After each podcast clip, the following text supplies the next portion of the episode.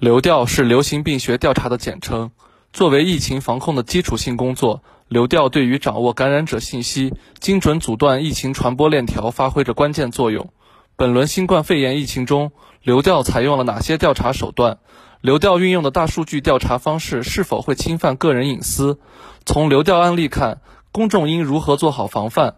日前，国务院联防联控机制综合组甘肃工作组专家、中国疾病预防控制中心传染病预防控制所研究员王鑫接受了新华社记者的采访。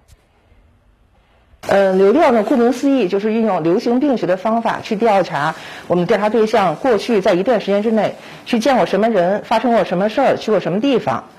嗯，在以前的疫情中呢，我们都是使用传统流调方法，但是面对这样一个新呃新冠这样一个全新的传染病，所以光用传统流调的方法可能是不足以完成的。所以呢，就我们在工作中呢，还是加入了像比如说分析病毒载量、测定基因序列这种我们叫分子流行病学，呃，我们去检测新冠的抗体叫血清流行病学，还要联合呢公安和工信这种大数据的数字流行病学这样联合应用。所以现在流调呢已经形成了一个。多学科这样一个交叉的一个工作，嗯，这个不是说我们不相信当事人，也不是说觉得说我要探究他隐私是什么，呃，是因为呢，现在这种一个快速的一个信息化社会里边，真的你让大家都会想起我四天前、七天前乃至十四天前去去过什么地方，干过什么事儿，这个真的对谁来讲都是非常困难的。所以一方面，我们用这种大数据的这个轨迹去帮助当事人更好、更全面的去回忆起这个过程，呃，另外一方面呢，他有可能接触到他。的病例是他完全不认识的人，